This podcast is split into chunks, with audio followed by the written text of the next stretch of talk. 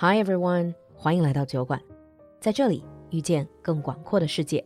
来微信公众号“露露的英文小酒馆”和同名视频号，不错过每天的推文和视频。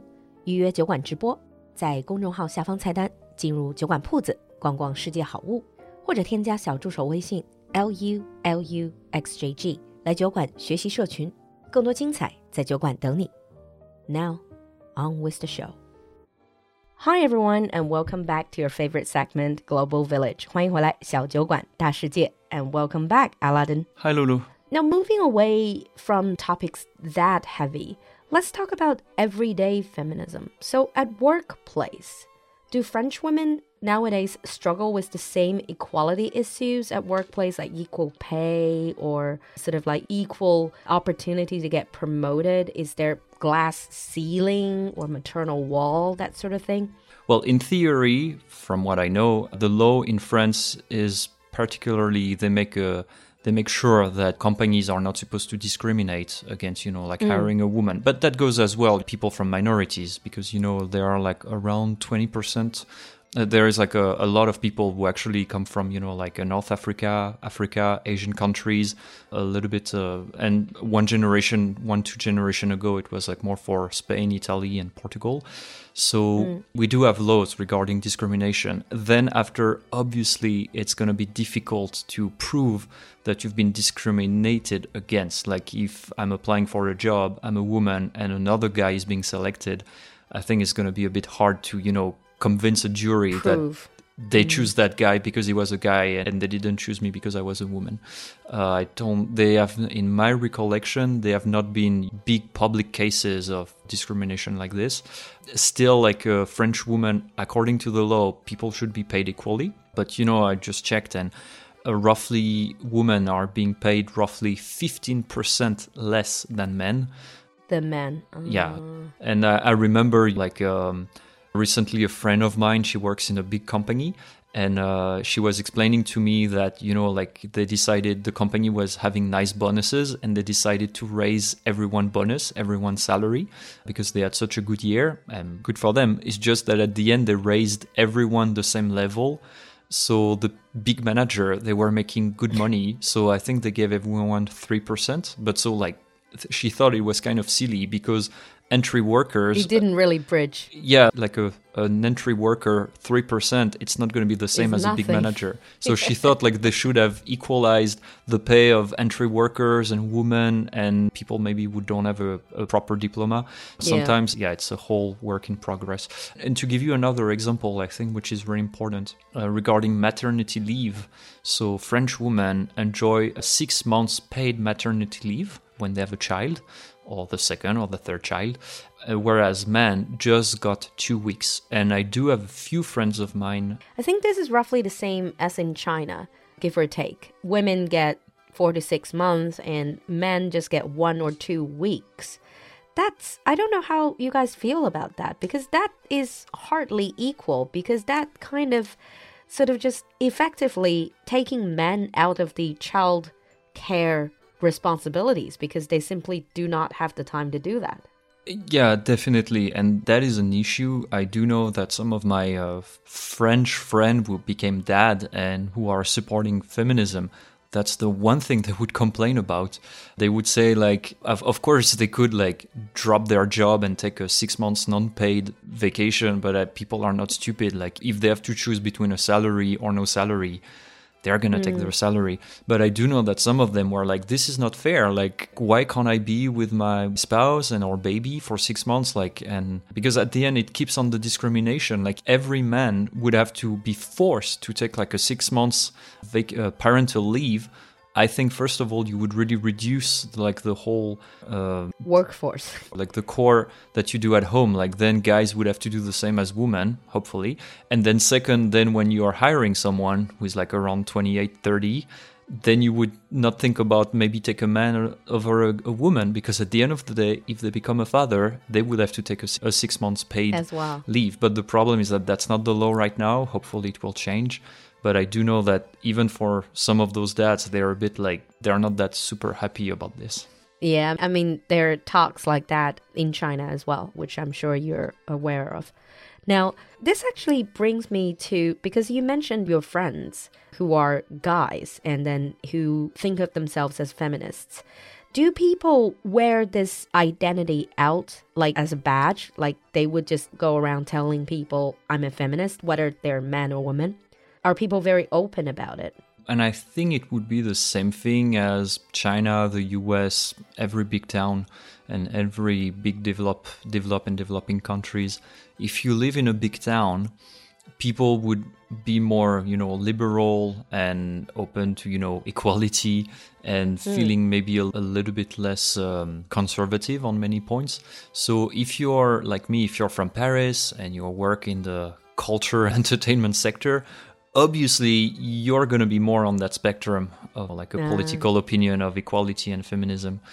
Then if you like live in a smaller town i guess people don't think that much about that or maybe they do but it's a little bit more conservative. And so at the end i was like checking a report and over 70% of french people men and women included think themselves as being feminist or supporting feminism. Wow yeah but that still says that there are like one third of french people who don't really inclined to support this.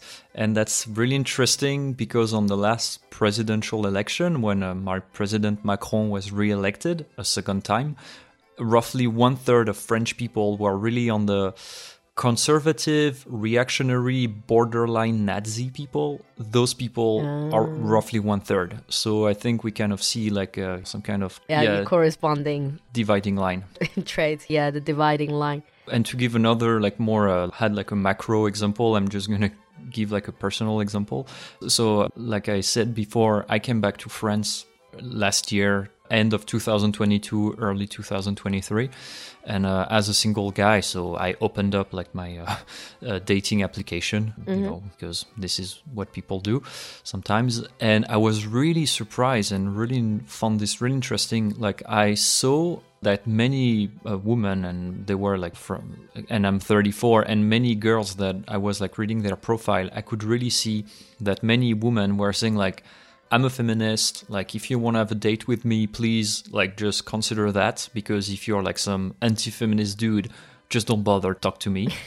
and it was not like one person; it was like uh, half of them, if not more.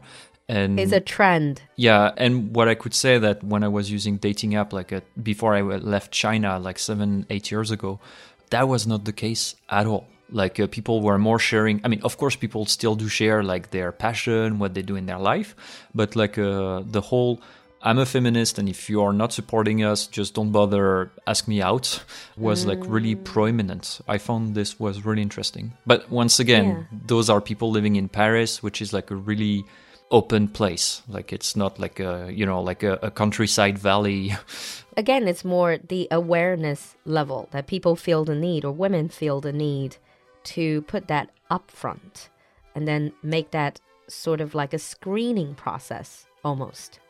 Yeah, I'm sure they must have had like pretty bad experience. Yeah, but actually when it comes down to really married life or settling down home life, what's people's general opinion or social conventions when it comes to gender roles?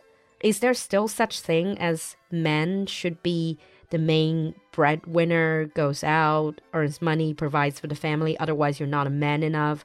And women are still more taking care of the household, the kid. Is there still such an expectation or convention? First of all, I think uh, we did not mention that, but already in France, France has like the highest natality birth rate.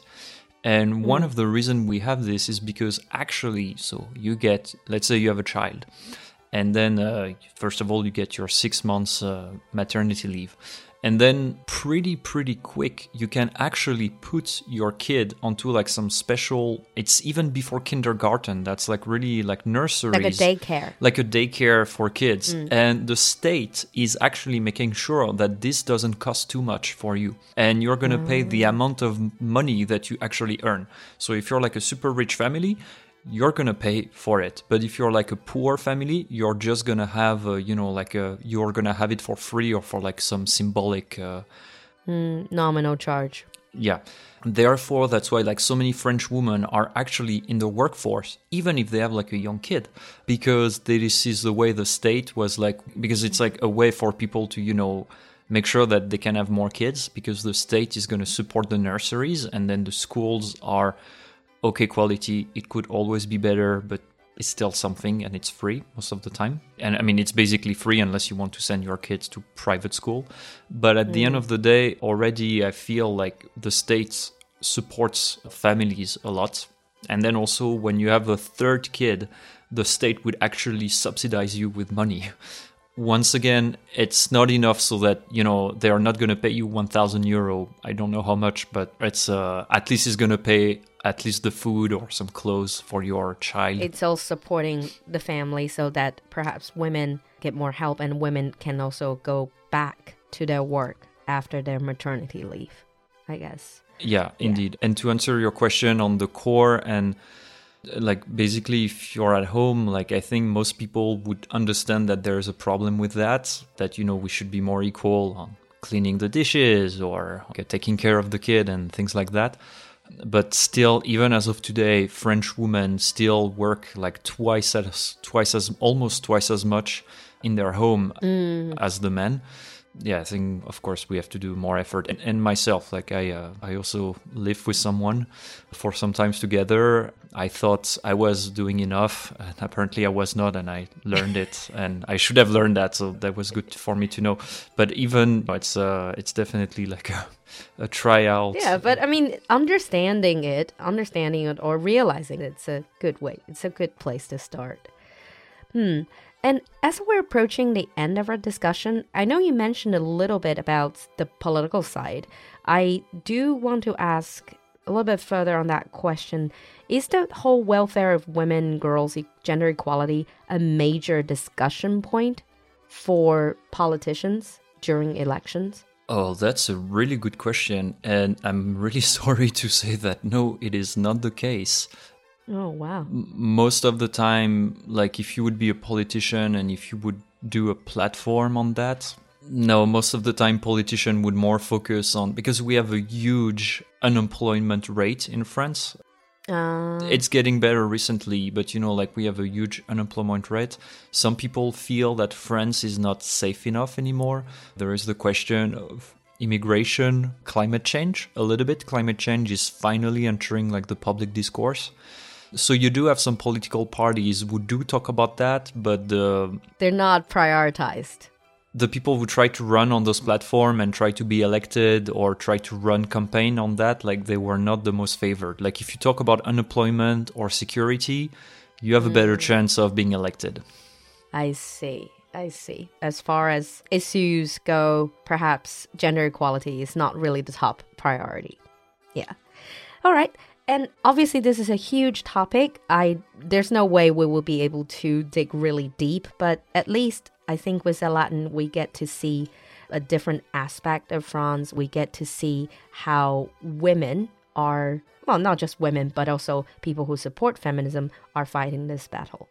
And thank you so much for coming to the show again. I cannot wait to have you back so we can explore other aspects of French culture and lifestyle. All right. Well, thank you, Lulu, for inviting me. And yeah, happy to say that explain that you know some cliche about France. We should take everything with a grain of salt. It's not all black and white out there. Thank you. Okay. All right. Bye bye.